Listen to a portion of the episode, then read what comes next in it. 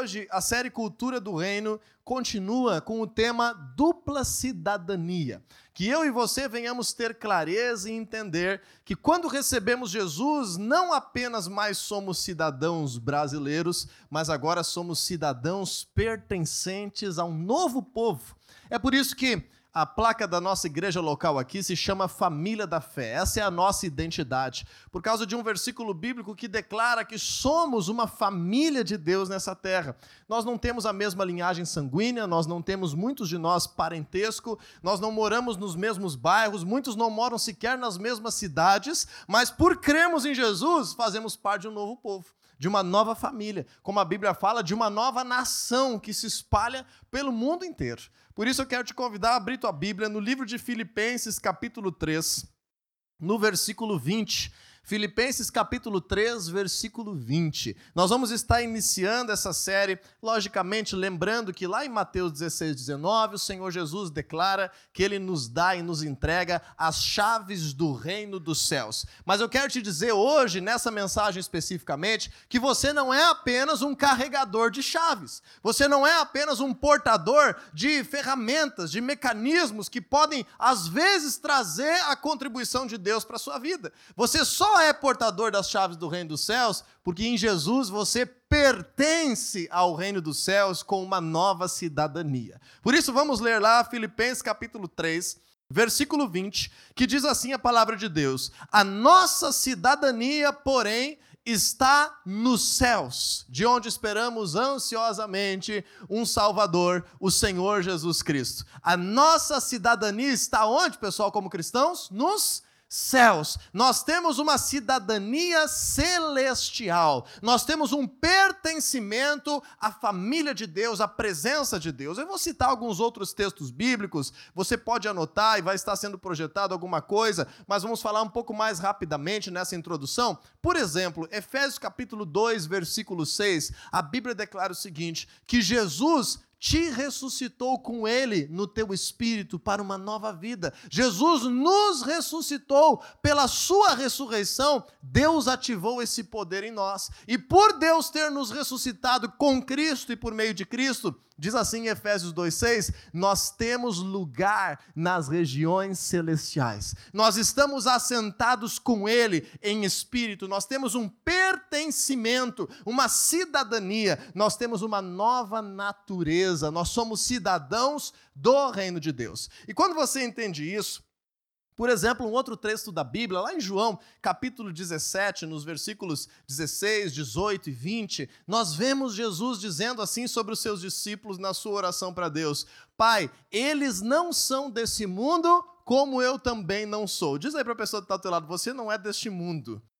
Eu sabia que tu era estranho mesmo. Você não é desse mundo. Jesus diz assim: Eles não são desse mundo, assim como eu também não sou.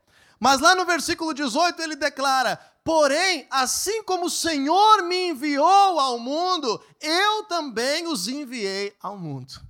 Por isso, quando nós cremos em Jesus, nós não devemos ter o desejo de morrer, nós não devemos ter o desejo de partir desse mundo, mas nós temos que ter o desejo agora de exercer essa dupla cidadania, sendo enviados para viver grandes propósitos, grandes projetos de Deus nesse mundo, nessa vida que Ele nos dá.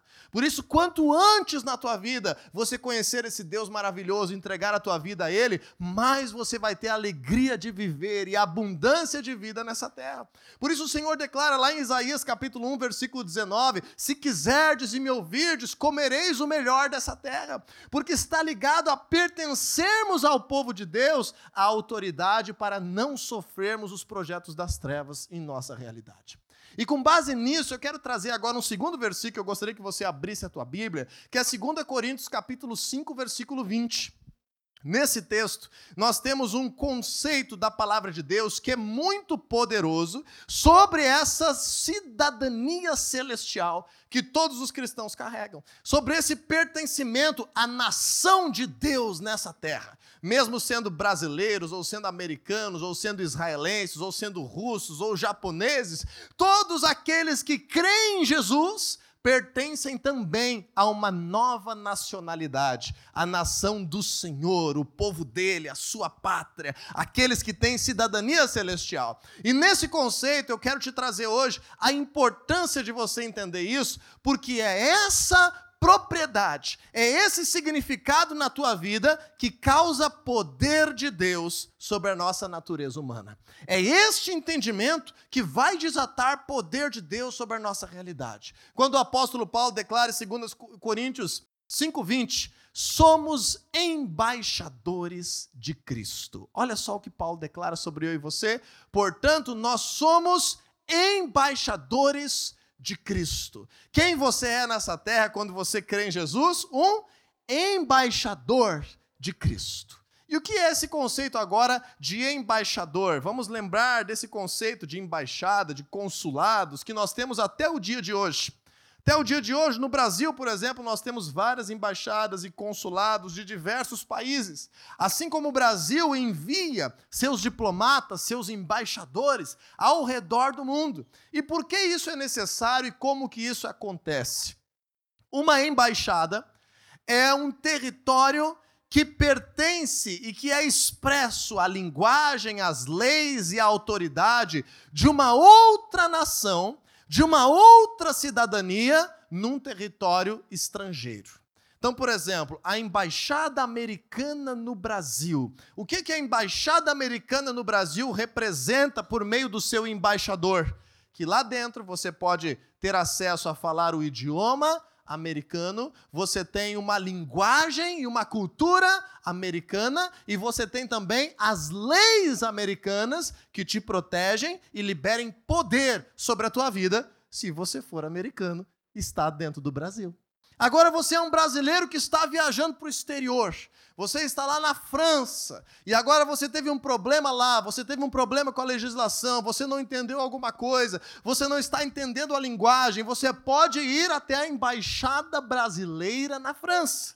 E quando você chegar lá naquele território, mesmo que está num país estranho, você vai encontrar lá alguém que fala a tua língua, alguém que entende a tua cultura e alguém que está liberando poder e autoridade sobre você de acordo com as leis da tua pátria e da tua nação. Está conseguindo ficar claro isso? Vamos dar mais um exemplo. O ano passado, no início da pandemia, em março de 2020, você deve se lembrar no noticiário quantos brasileiros espalhados pelo mundo ficaram presos em nações que fecharam as fronteiras. Você lembra dessas reportagens? Muitos brasileiros estavam até viajando em férias com a sua família para nações do Oriente, para nações da Europa, para nações como Tailândia, me lembro uma reportagem sobre isso, em que os brasileiros ficaram aprisionados na nação estrangeira e estavam lá fazendo turismo e o seu dinheiro acabou e não tinham lugar para ficar, e não tinham família, não tinham amigos lá. E agora como resolver esse problema? A quem recorrer?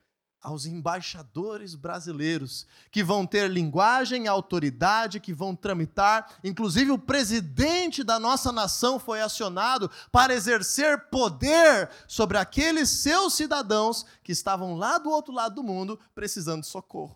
Consegue entender essa, a grandeza desse conceito de embaixada? Pois a Bíblia diz que você e eu somos embaixadores de quem? De Cristo. Embaixadores do nosso Rei embaixadores do Rei dos Reis, embaixadores da linguagem, da cultura, das leis e do poder dos céus, onde quer que você esteja residindo. Por isso, hoje estamos chamando de dupla cidadania, porque, mesmo sendo brasileiros, nós temos sobre nós uma autoridade ainda maior que a presença de Deus, o poder dele, as suas leis, a sua cultura e a sua linguagem que te fazem representar o teu Senhor e o teu Rei aonde quer que você esteja. A partir disso, temos mais um texto bíblico, bem pertinho desse onde nós estamos, só que em 1 Coríntios, capítulo 4, versículo 20, quando a palavra de Deus declara o seguinte: o reino de Deus não consiste de palavras, mas de poder. Veja só que interessante. O reino de Deus não consiste de palavras, mas de poder. Então, se você hoje está escutando palavras sobre o reino de Deus, mas isso não se traduz em poder, em transformação, em mudança de realidade na tua vida, você não está vivendo aquilo que vem de Deus sobre você. Você não está de fato desfrutando aquilo que Deus tem preparado para a tua vida. Porque o reino de Deus não é consistido de palavras, o reino de Deus é consistido de poder. Logicamente, nós vemos na própria palavra de Deus que a palavra de Deus ativa poder. Mas se nós pararmos no nível da palavra e não vivermos poder, estamos vivendo um cristianismo muito raso, muito superficial, que não tem sentido, e no primeiro vento mais forte, você vai ser tentado a abandonar a sua fé. Por isso eu quero hoje trazer alguns atributos de poder. Assim como aquele embaixador tem poder, tem autorização, tem leis da sua nação para exercer sobre qualquer território onde ele estiver, você também, da parte de Deus, carrega poder, carrega unção, carrega direitos, carrega uma cultura e uma linguagem própria aonde você estiver. E sobre esse tipo de poder, eu quero hoje estar aprofundando contigo três grandes áreas que você irá refletir na tua vida, aonde o poder de Deus tem sido mais necessário de ser liberado por meio de oração, por meio da tua fé, por meio do teu relacionamento com ele, por meio da unidade do corpo de Cristo, por meio do conselho dos teus líderes, por meio da tua adoração, por meio das tuas declarações proféticas, por meio do teu comportamento condizente com a palavra de Deus, poder sendo liberado como algo normal na tua realidade por parte da tua cidadania celestial. Está ficando claro isso, gente? Então agora eu vou pedir para você, junto comigo, participar de três esferas de poder que a nossa cidadania celestial nos delega. Primeira delas, vamos abrir três textos bíblicos então, um para cada um. Lucas capítulo 10, versículo 19. Em Lucas 10, 19, nós vemos o primeiro atributo de poder que o Senhor Jesus entrega na tua vida, nas tuas mãos. Não só nas mãos do pastor, não só nas mãos do líder de célula, não só nas mãos de alguns cristãos, não só nas mãos dos profetas da Bíblia, dos apóstolos que escreveram tanta coisa sobre Deus no Novo Testamento, mas nas tuas mãos. E o Senhor Jesus ele declara sobre os seus discípulos, e isso pode ser compreendido e estendido a todos nós como seus discípulos, em Lucas 10, 19. Eu vou ler na versão Almeida Revista e Corrigida esse texto, porque tem aqui uma forma que foi traduzido muito apropriado para o nosso contexto. Diz ali a palavra de Deus, Lucas 10, 19: Eis que vos dou poder para pisar serpentes e escorpiões e toda a força do inimigo, e nada vos fará dano algum. Vamos ler de novo para você entender e pegar essa mensagem de Jesus sobre a tua vida. Eis que vos dou poder para pisar serpentes e escorpiões e toda a força do inimigo, e nada vos fará dano algum. Jesus está aqui enviando os seus discípulos. Se você ler o contexto do capítulo 10 de Lucas, Jesus está enviando os seus discípulos para uma missão desbravadora. Está enviando os seus discípulos para pregar a palavra, para curar enfermos, para expulsar demônios, para chegar em territórios desconhecidos, para viver coisas novas na sua vida com Deus, na sua caminhada, no seu cotidiano, para chegar antes de Jesus e estabelecer lá uma mudança, uma transformação. Como nós temos temos pregado aqui tantas semanas da cultura do reino que você e eu somos destinados a estabelecer. E qual é o primeiro poder que Jesus te garante? Você tem poder para pisar serpentes e escorpiões, todo o poder do inimigo e nada te fará dano. É lógico que Jesus não estava falando literalmente apenas de poder para serpentes e escorpiões. Alguém poderia dizer: e se uma aranha passar na minha frente? E se chegar alguém e quiser fazer violência comigo? E se um ladrão se aproximar, como nós vimos hoje o testemunho? Jesus está fazendo aqui uma ilustração. Se você tiver tempo depois na tua Bíblia para dar uma estudada, coloque lá na internet ou na tua Bíblia do celular essas duas palavras, serpentes e escorpiões. E você vai ver que tem um texto lá no Antigo Testamento, justamente quando o povo de Deus saiu do Egito e estava passando 40 anos peregrinando no deserto em busca de uma terra prometida, diz assim a palavra de Deus que Deus guardou eles e que serpentes e escorpiões não fizeram mal mal algum. Lá no deserto havia um princípio e uma realidade, uma cultura muito forte de serpentes e escorpiões. Imagine, num território desértico, num território muitas vezes arenoso ou montanhoso, muito facilmente haviam animais peçonhentos e aquele povo estava vulnerável, estava frágil. Quantos de nós tanto é, resistimos ao projeto de Deus porque nós pensamos assim, mas eu não estou preparado, mas eu não tenho ainda coragem, mas eu não tenho ainda todos os recursos, eu não estou ainda com toda a armadura de Deus na minha vida, eu não me sinto pronto. Imagine um povo com homens, mulheres, crianças, seus pertences, seus animais, refém dia e noite num deserto de animais peçonhentos, de feras, de outros povos que muitas vezes os atacavam.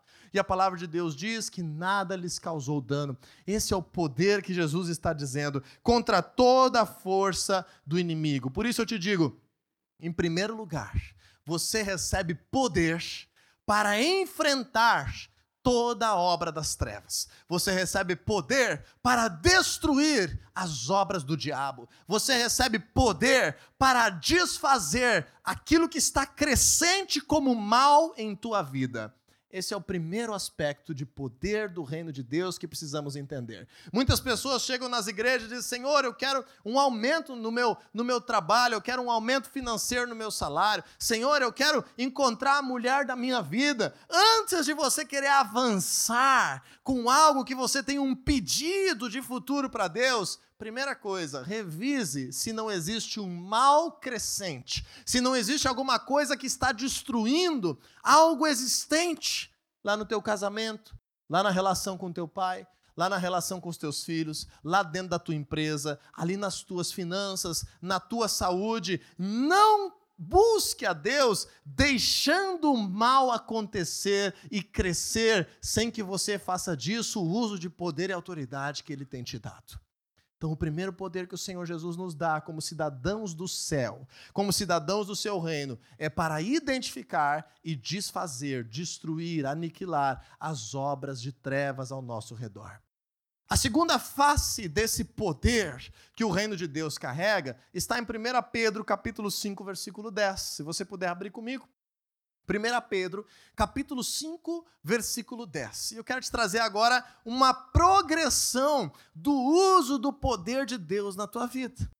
Lembrando que o uso do poder de Deus na tua vida não é com base na nossa carnalidade. Nós não resolvemos o mal presente nas nossas vidas com outro mal.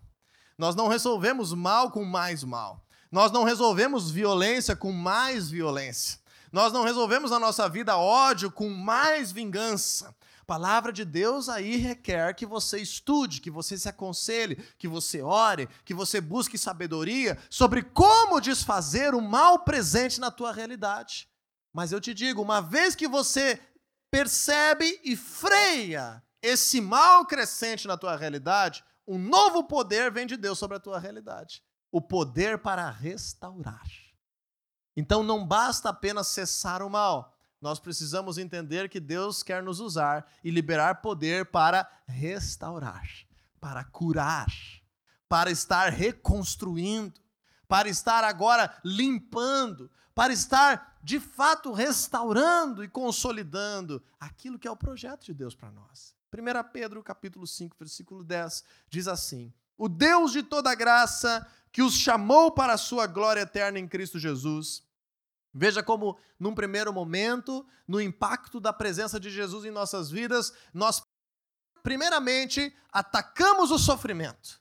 Nós atacamos o mal crescente. Diz ali, depois de terem sofrido durante um pouco de tempo. Olha qual é a próxima etapa agora do poder de Deus na tua vida: os restaurará. Deus te restaurará. Deus nos restaurará os confirmará e lhe dará forças e os porá sobre firmes alicerces. Então veja agora a progressão do poder de Deus na tua vida como cidadão do céu que você é. Primeiro, poder para desfazer as obras do diabo, para identificar, para perceber, para ter discernimento, para abrir os teus olhos, para frear aquilo que está crescendo em destruição na tua vida. Não te contente não fique, não fique satisfeito com a enfermidade crescente, com o problema familiar crescente, com a rixa que não se resolve, com a picuinha com aquela pessoa lá no teu trabalho. Não te contente em deixar isso, não esteja satisfeito em deixar isso, fazendo de conta que não existe e ao mesmo tempo você está buscando a Deus, mas freia esse mal. E agora, em segundo lugar, o Senhor está nos dando um subsídio da Sua palavra de que nós temos agora poder não só de frear, não só de interromper, mas agora de trabalhar para restaurar. Deus quer te usar para restaurar aquilo que possa ter sido destruído. Quando eu falo em restauração, eu me lembro rapidamente da Segunda Guerra Mundial em que lá na década de 40 muitas nações sofreram terrivelmente e simultaneamente os efeitos de uma guerra que tomou proporções em quase que o mundo inteiro.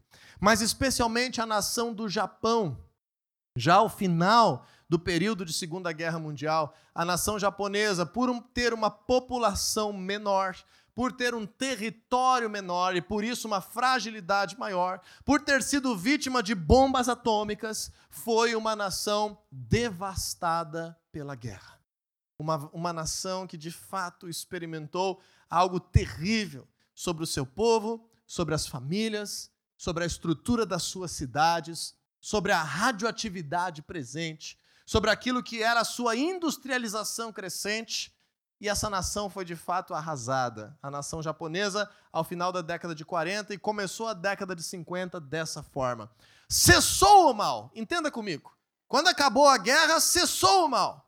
Mas houveram comportamentos diferentes de nação para nação. Algumas nações continuaram empobrecidas, algumas nações continuaram devastadas, algumas nações continuaram sofrendo até hoje as consequências daquela guerra a nação japonesa nos dá um exemplo daquilo que a humanidade recebe de criatividade, de empenho, de trabalho da parte de Deus sobre nós.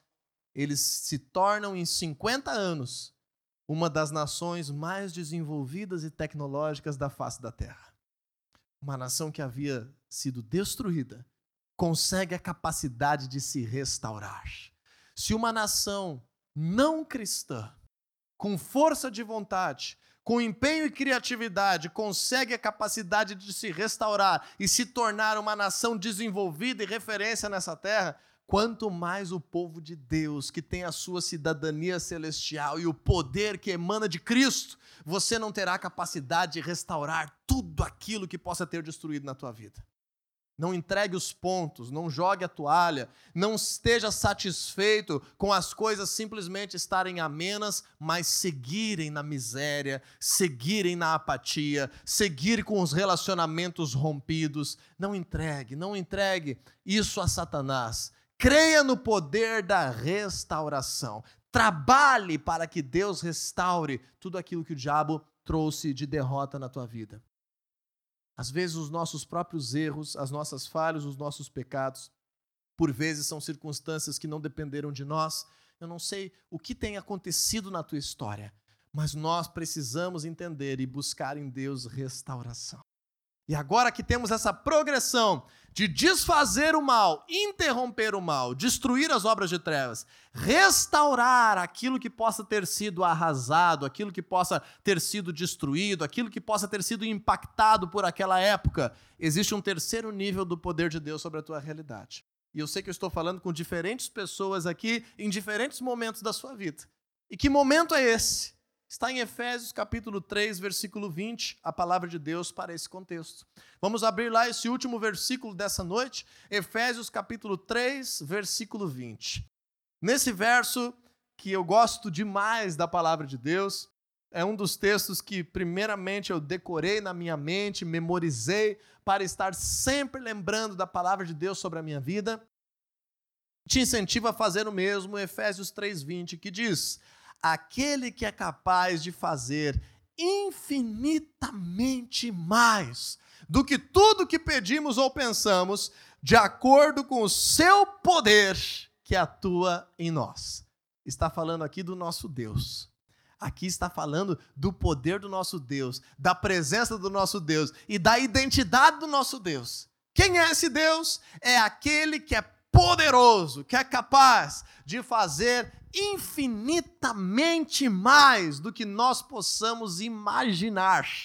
Qual é que é o tamanho do poder de Deus?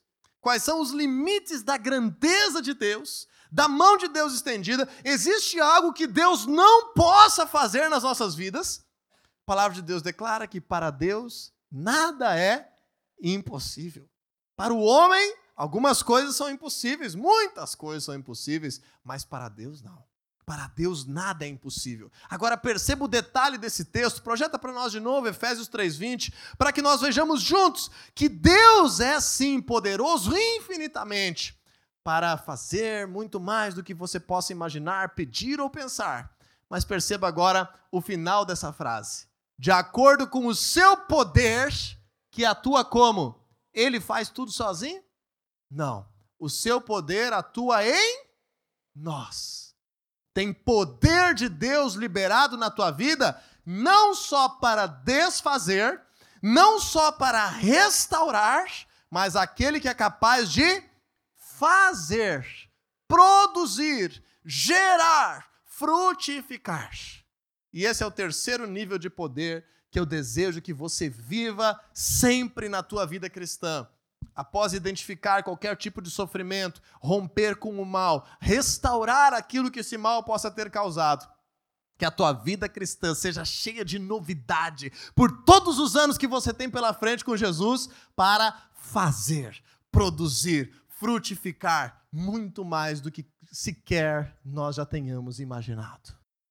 O Senhor, pela nossa cidadania celestial, não é por causa se tem inflação ou se não tem inflação. Não é se somos brasileiros ou se somos europeus. Não é se somos jovens ou se somos velhos. Não tem a ver com a nossa história, com a nossa classe social. Isso contribui na nossa cidadania brasileira.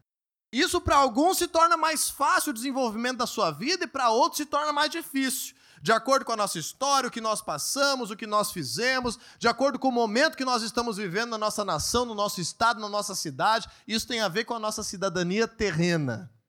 Mas nada disso tem a ver com a nossa cidadania celestial, da qual você é embaixador de Cristo. Então não importa o que esteja acontecendo ao teu redor, você tem da parte de Deus poder para desfazer o mal, para destruir as obras de trevas poder para restaurar qualquer coisa que tenha sido ocasionada na tua vida fora daquilo que Deus tinha planejado, para reconstruir. Não entregue os pontos para a tua família, para o teu casamento. Não aceite desistir. Não desista da tua vida diante de uma enfermidade. Não se entregue para a depressão. Não aceite a realidade de miséria, de crise financeira como algo que está estabelecido e ponto final e é isso que vai ser a tua vida. Não aceite isso. Não aceite uma rixa com o teu pai, com a tua mãe, perdurar por mais tempo. Não aceite isso. Busque a Deus e você vai ser restaurado, você vai cessar com esse mal.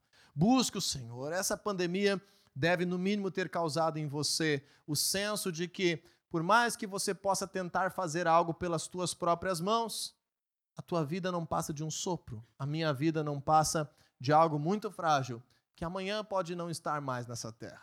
Nós não temos garantias de futuro. Por isso, não dependa das suas habilidades apenas, não dependa da sua nacionalidade apenas, da sua história terrena apenas. Porque nós temos visto que quando as pessoas constroem grandes coisas na sua vida por causa do seu braço, normalmente, ao mesmo tempo, tem um casamento sendo destruído, tem um filho que não recebe atenção, tem um caráter sendo corrompido, tem uma saúde sendo desgastada. Porque quando nós fazemos, fazemos e fazemos sem a presença de Deus, normalmente nós não conseguimos dar conta de todas as coisas. Por isso a palavra de Deus diz lá em Deuteronômio que o Senhor é que te dá poder para produzir riquezas. Ele diz assim ao seu povo: Não digam que foi com a força do seu braço que vocês conquistaram. Não digam que foi com a força do seu braço que vocês viveram e produziram resultados, porque é o Senhor teu Deus, pela aliança que tem contigo, que te dá poder para gerar riqueza. Esse será um dos temas do nosso seminário de finanças: o poder de Deus para gerar riquezas, a importância do trabalho, o trabalho como algo que vem de Deus e não como um fruto do pecado, como você fazer prosperar os teus recursos, como você cessar o mal na tua vida financeira. Vai te preparando aí para o dia 12 de outubro. Mas por hoje, de uma forma geral, eu te digo: o Senhor te dá poder para desfazer aquilo que é mal, para restaurar aquilo que é projeto dele e foi destruído, mas especialmente pelo resto da tua vida, porque para mim esse é um problema do cristianismo. As pessoas estacionam e aterrizam no banco das igrejas no momento em que a sua vida cessou o mal e foi restaurada. E aterrizam por ali. Pelo contrário, Deus quer te dar poder do reino dele para produzir, para fazer, para sonhar, para empreender, para ter novos sonhos, para gerar filhos, para estar vivendo, para ter abundância, para produzir recursos, para se sentir feliz, alegre, abundante. Essa é a vida que Deus tem preparado para nós. Você não é só um cidadão brasileiro, não. Você é um cidadão dos céus. E essa dupla cidadania impacte a tua vida e cause transformação na tua realidade em nome de Jesus.